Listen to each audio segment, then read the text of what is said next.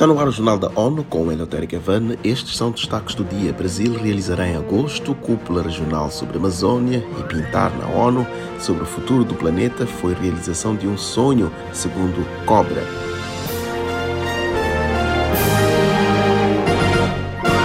O Brasil realiza em agosto uma reunião com oito países que partilham território da Amazônia. O objetivo é produzir uma posição de consenso a respeito da floresta, que será levada a futuros debates globais sobre ação climática. O documento será entregue pelas autoridades brasileiras aos 193 Estados-membros no debate geral da Assembleia Geral, que ocorre em setembro. Nesta entrevista à ONU News em Nova York, o ministro das Relações Exteriores do Brasil, Mauro Vieira, reiterou metas de mitigação da mudança climática como um tema central da política externa. Cúpula dos países membros da Organização do Tratado de Cooperação Amazônica, que são oito países do, da América do Sul que têm territórios amazônicos, para justamente fazer uma avaliação da questão da cooperação e do desenvolvimento sustentável na região amazônica. Esse resultado dessa cúpula, ele pretende trazer aqui para a abertura do debate geral da ONU em setembro, apresentando os resultados e também isso será uma preparação de uma posição comum dos países amazônicos, que são os que têm a soberania sobre a floresta, mas queremos preservá-la para nós e para o mundo. O Brasil confirmou a candidatura para acolher a 30 Conferência das Nações Unidas sobre Mudanças Climáticas a ser realizada em dois anos.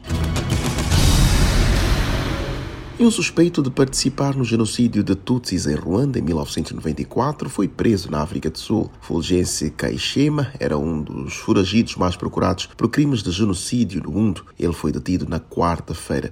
Os pormenores com Monica Grayley. Kaishema estava sendo procurado há mais de 20 anos e foi capturado por uma operação conjunta do escritório do promotor do Mecanismo Internacional Residual de Tribunais Penais e pelas autoridades sul-africanas.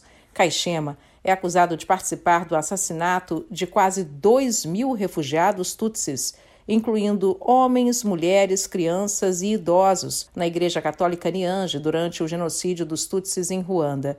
Ele estava foragido desde 2001 e tinha um mandado de prisão pelo Tribunal Penal Internacional para Ruanda.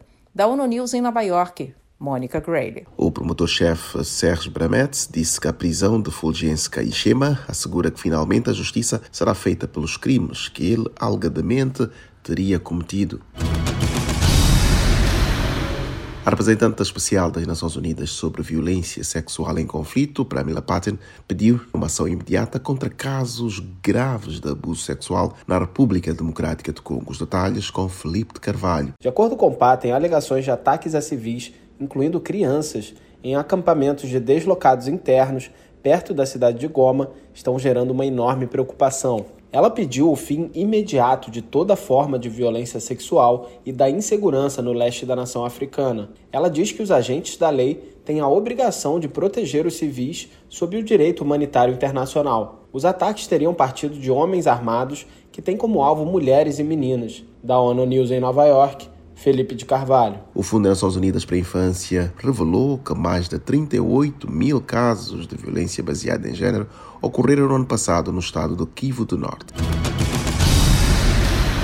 planeta os habitantes de hoje vão entregar às futuras gerações? Que futuro se pode obter sem combater a pobreza, o racismo, a violência e a intolerância? Estas são algumas perguntas que o artista brasileiro e muralista Eduardo Cobra se faz antes de embarcar na produção de qualquer painel ou mural. E como o artista mesmo diz, é um trabalho árduo, porque a maioria é feita na rua ou ao ar livre como lembra o painel The Future is Now, que esteve na fachada das Nações Unidas. Trabalhando de manhã, até a noite. A gente virou madrugada uhum. fazendo esse trabalho. Uhum. É, lembrando que estava bastante frio também. É verdade. Aí, nesse é. momento, né?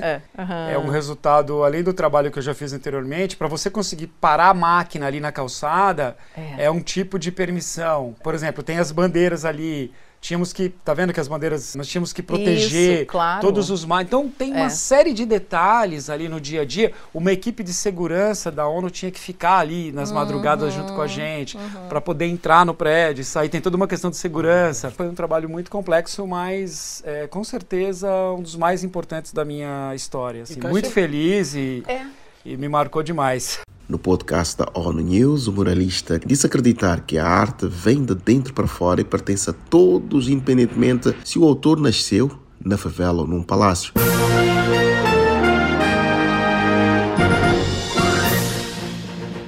Este foi o Jornal da ONU. Mais informações na nossa página news.un.org/pt e nas nossas redes sociais. Siga ainda o Twitter, ONU News.